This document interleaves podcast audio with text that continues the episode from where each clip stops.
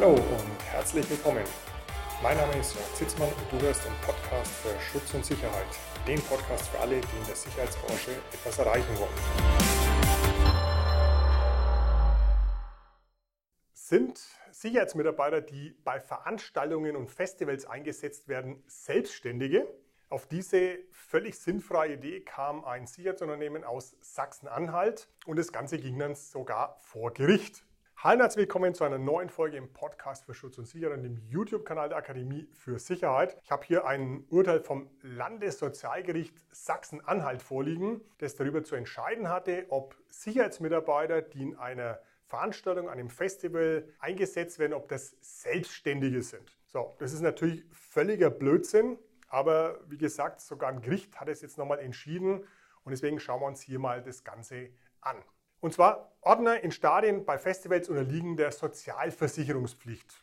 Völlig überraschend hätte es keiner gedacht, dass das Arbeitnehmer sind. Beschäftigte unterliegen aufgrund der Ausgestaltung der Tätigkeit der Sozialversicherung. Ordner, die für ein Sicherheitsunternehmen im Fußballstadion oder bei einem Musikfestival arbeiten, sind häufig keine selbstständigen Arbeitnehmer, sondern unterliegen als abhängig Beschäftigte der Sozialversicherungspflicht. Das hat das Landessozialgericht Sachsen-Anhalt entschieden. Danach ist jemand, der für einen Auftraggeber zur Absicherung einer Veranstaltung Ordner- oder Überwachungstätigkeiten verrichtet, ein sozialversicherungspflichtig beschäftigter Arbeitnehmer, insbesondere wenn er kein eigenes Gewerbe für die Personalüberwachung angemeldet hat und nicht über den Nachweis einer gewerberechtlichen Sachkunde verfügt. Sein Arbeitgeber muss für ihn Sozialversicherungsbeiträge entrichten. So, soweit dieser Tenor.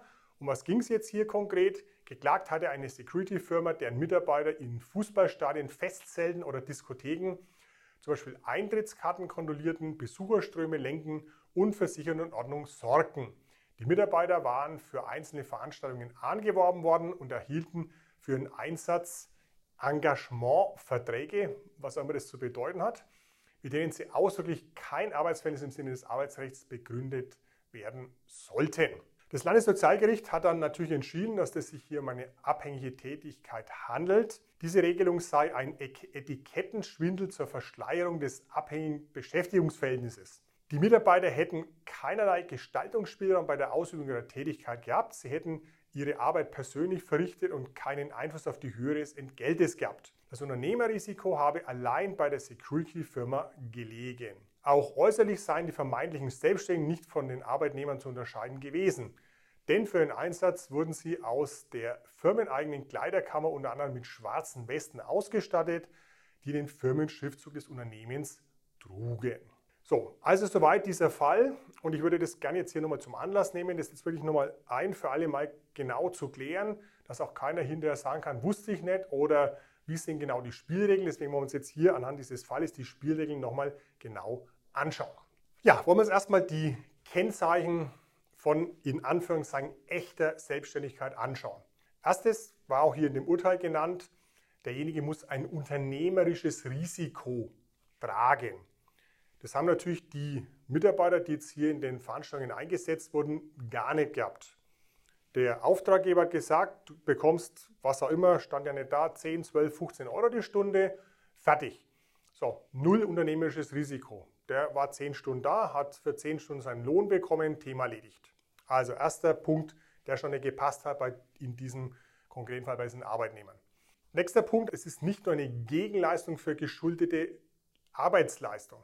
Also hier war es ganz klar, du arbeitest eine Stunde, du bekommst 10, 12 Euro. Ja? Und es darf bei einem Unternehmer nicht sein. Es ist eben nicht so, dass ein Unternehmer genau nach Stunden bezahlt wird, sondern hier wird eben mehr bezahlt. Es gibt zum Beispiel einen Pauschalbetrag, ja, dass das jetzt hier genau festgelegt ist. Dritter Punkt, Gestaltungsspielraum bei der Ausübung der Tätigkeit. Was bedeutet das? Die Leute, die eingesetzt wurden, hatten null Spielraum. Der Arbeitgeber, der Auftraggeber hat gesagt, du kommst um 10 Uhr, bist bis um 20 Uhr da. Punkt.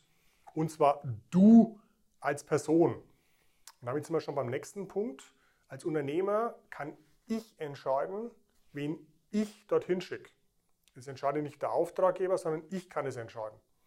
Ja, also ich kann selber hinkommen, das ist okay, aber ich kann auch jemand anders hinschicken. War jetzt in diesem konkreten Fall verboten. Also auch das ist ein ganz eindeutiges Indiz dafür, dass es hier sich um ein Arbeitsverhältnis gehandelt hat. Dann wichtiger Punkt, kein Weisungsrecht bezüglich der Arbeitszeiten, Arbeitsort, Arbeitsart und Inhalt der Tätigkeit. Bei einer selbstständigen Tätigkeit kann ich selbst entscheiden, wann ich wo, wie, was mache. Hat man auch schon in vergangenen Videos und Podcast-Folgen, dass es in der Bewachung ein bisschen natürlich anders ist. Wenn der Auftraggeber einen Kunde hat und der Kunde sagt, es soll von 10 bis 20 Uhr bewacht werden, dann kann ich natürlich nicht einem Subunternehmer sagen, du bewach, wann du gerade lustig bist, kommst halt um drei oder auch gar nicht, sondern dann habe ich diese starren Vorgaben. Dann habe ich auch gegebenenfalls die starre Vorgabe, was es für eine Art von Tätigkeit ist. Ort, das ist dann alles starr vorgegeben. Aber das ist nur einer dieser Punkte. Wenn die anderen Punkte alle passen und dieser eine Punkt würde jetzt nicht passen, weil es eben in der Bewachung gar nicht anders geht, dann wäre es immer noch in Ordnung, dass derjenige selbstständig ist. Passen aber die anderen Punkte schon nicht und das auch nicht, dann ist es natürlich definitiv im roten Bereich. Ja, persönliche Verrichtung der Arbeit haben wir gerade schon in dem anderen Punkt über gesprochen. Ein Selbstständiger muss eben nicht persönlich die Arbeit verrichten, während ein Arbeitnehmer natürlich selbst kommen muss. Der kann jetzt sagen, heute habe ich keine Lust, ich schicke meinen Bruder, sondern er muss selbst kommen. Nächster Punkt, auch in dem Urteil genannt, der Selbstständige hatte keinen Einfluss auf die Höhe des Einkommens. Ja, ein Selbstständiger kann ja überlegen, nehme ich einen Auftrag an oder wie lange mache ich das, welche Aufträge nehme ich an und kann hier dadurch gegebenenfalls die Höhe seines Einkommens auch selber mit beeinflussen. Das war hier nicht der Fall. Der Auftraggeber hat gesagt, du bekommst Betrag X pro Stunde, fertig, Punkt. Da war also nichts mit Verhandlung oder so, es war einfach eine Vorgabe. Einseitig. Auch genannt äußerliche Unterscheidung von den Arbeitnehmern.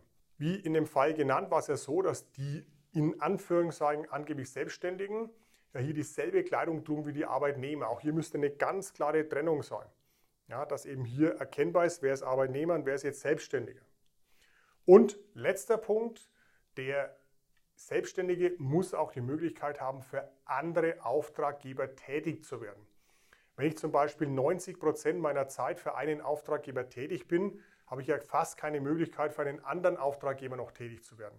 Das heißt, ich dürfte dann von diesem Auftraggeber nur geringe Zeiten annehmen, dass ich eben noch die Möglichkeit habe, andere Aufträge auch noch annehmen zu können. Soweit zu den Kennzeichen eines Selbstständigen. Und jetzt kann jeder sich überlegen, trifft es auf mich zu oder trifft es eher nicht auf mich zu, um dann zum entsprechenden Ergebnis zu kommen. Was aber viel wichtiger ist, was sind die Folgen? Was kann jetzt passieren, wenn das Ganze auffliegt? Ja, es gab jetzt ja hier ein Urteil und das wollen wir uns jetzt anschauen. Zuerst mal die Risiken für den Arbeitgeber, also für denjenigen, der jetzt hier vermeintlich Selbstständige beschäftigt. Was könnte dem passieren? Punkt 1. Als Selbstständiger muss ich an einen anderen Selbstständigen, wenn ich hier eine Rechnung bezahle, muss da was dabei sein? Ganz genau, die Mehrwertsteuer. Es muss eine Umsatzsteuer auf der Rechnung ausgewiesen werden. Also ich kann dann nicht dem in Anführungszeichen vermeintlich Selbstständigen 12 Euro zahlen, sondern ich müsste ihm 12 Euro plus 19 Euro Mehrwertsteuer bezahlen. Die Mehrwertsteuer kann ich als derjenige, der bezahlt, abführen. Das heißt, die muss ich nicht bezahlen, die bekomme ich wieder zurück. Aber wenn das Ganze jetzt auffliegt, dann ist natürlich die Mehrwertsteuer weg, weil, da kommen wir gleich dazu, der vermeintlich Selbstständige hat ja 12 Euro plus Mehrwertsteuer kassiert. Ja, so, aber die Mehrwertsteuer darf ich ja nicht absetzen in dem Moment, wo es ein Arbeitnehmer ist, weil zwischen Arbeitgeber und Arbeitnehmer gibt es ja keine Mehrwertsteuer. Also Mehrwertsteuer, Riesenproblem. Zweiter Punkt, der Auftraggeber ist verpflichtet, die Sozialversicherungsbeiträge nachzuzahlen. Normalerweise ist es ja so, dass die Sozialversicherungsbeiträge halbiert werden. Arbeitgeber, Arbeitnehmer zahlen die Hälfte. So, in den meisten Fällen ist es aber so, dass der vermeintliche Arbeitnehmer, Selbstständige, also der gearbeitet hat, kein Geld hat oder das Geld ist schon verbraucht. Und der, der den Auftrag gegeben hat, im Zweifel der ist, der mehr Geld hat. Also sagt die Sozialversicherung, uns ist das völlig egal, wer zahlt und holen sich dann die ganze Kohle vom Arbeitgeber. Und der könnte dann versuchen, sich vom anderen wieder zu holen, wenn da was zu holen ist. Aber hier Riesenrisiko für den Arbeitgeber. Er muss nicht nur wie im Normalfall die Hälfte, sondern wenn es ganz dumm läuft, alle Sozialversicherungsbeiträge nachbezahlen. Ja, und jetzt kommt es, was das ganz Heftige an der Geschichte ist. Das Ganze ist eine Straftat. Ja, weil eben hier Paragraph 266a Strafgesetzbuch vorenthalten und Veruntreuen von Arbeitsentgelten vorliegen kann.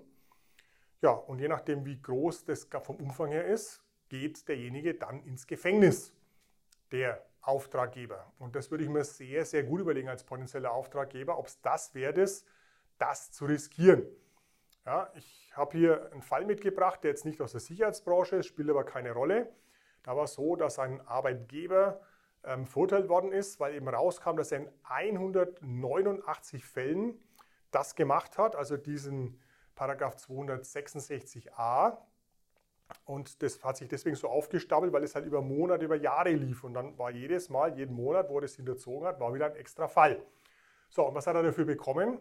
Er hat dafür bekommen ein Jahr Gefängnis, zwar auf Bewährung, und 300 Tagessätze Geldstrafe. Das, je nachdem, wie hoch die Tagessatzhöhe ist, kommt auf seinen Verdienst an, können es viele, viele 10.000, vielleicht sogar 100.000 Euro sein. Ja, und was ist jetzt die Folge? Er ist vorbestraft und wenn wir jetzt wieder auf die Sicherheitsbranche zurückkämen, fehlt jetzt die Zuverlässigkeit und damit ist meine Bewachungserlaubnis weg. Ja, also deswegen würde ich da als Auftraggeber, als Arbeitgeber extrem vorsichtig sein in diesem Bereich, weil wenn das Ganze rauskommt, war es das Game Over. Das heißt, ich darf hier kein Bewachungsgewerbe mehr führen. Also als Arbeitgeber, als Auftraggeber würde ich da sehr, sehr vorsichtig sein und es sehr, sehr gut prüfen, ob hier nicht vielleicht doch eine Scheinselbstständigkeit vorliegt. Jetzt wollen wir uns anschauen, wie schaut es für den Arbeitnehmer aus. Auch der Arbeitnehmer hat ja hier gegebenenfalls Nachteile aus der ganzen Geschichte. Ja, zuerst denken wir, oh, ist toll.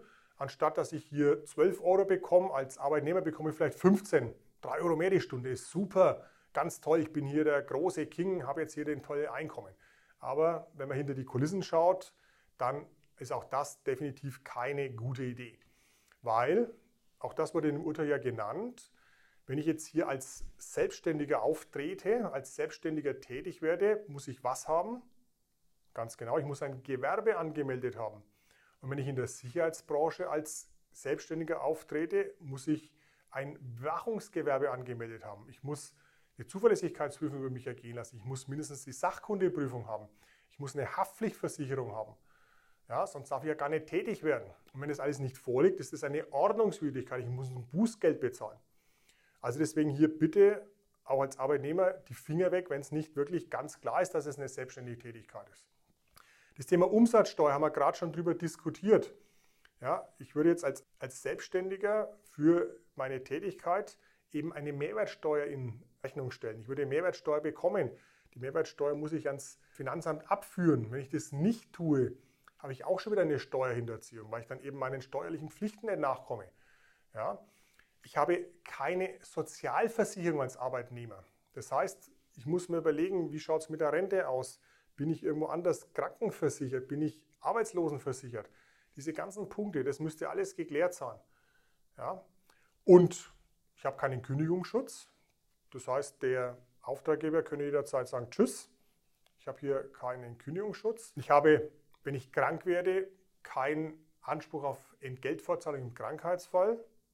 Ich habe keinen Urlaub oder sonstiges. Das ist, würde alles wegfallen. Ja, und diese ganzen Sachen von diesen drei Euro, die ich vielleicht, vielleicht mehr bekomme zu bezahlen, ist völlig unmöglich. Ja? So, also deswegen auch als Arbeitnehmer bitte, bitte nicht auf so einen Blödsinn einlassen, wenn nicht definitiv eine Selbstständigkeit vorliegt. Und solange kein Gewerbe angemeldet ist, kein Bewachungsgewerbe, ist es definitiv keine Selbstständigkeit. Letzter Punkt, es gibt eine Möglichkeit, das Ganze zu klären. Es gibt ja Fälle, wo das so unklar ist, ist es jetzt oder ist es nicht, so wo es am Rande ist. Und da gibt es die Möglichkeit eines Statusfeststellungsverfahrens nach 7a Absatz 1 SGB römisch 4. Wir verlinken es in den Show Notes, falls es jemand interessiert. Und wenn ich jetzt eben in einem Status bin, wo das unklar ist, bin ich jetzt selbstständig oder bin ich Arbeitnehmer, kann man sich dorthin wenden und diesen Status feststellen lassen und danach ich schriftlich, ich bin A oder ich bin B. Und wenn ich schriftlich habe, ich bin selbstständig, kann mir auch hinterher nichts passieren, falls dann eben so eine Prüfung käme. Soweit zu diesem Fall. Wenn du dazu noch Fragen hast oder Unklarheiten sind, schreib es gerne in die Show Notes. Wenn dir das Video gefallen hat, gib uns gerne ein Like, abonniere den Kanal und ansonsten sehen wir uns beim nächsten Mal. Bis dann.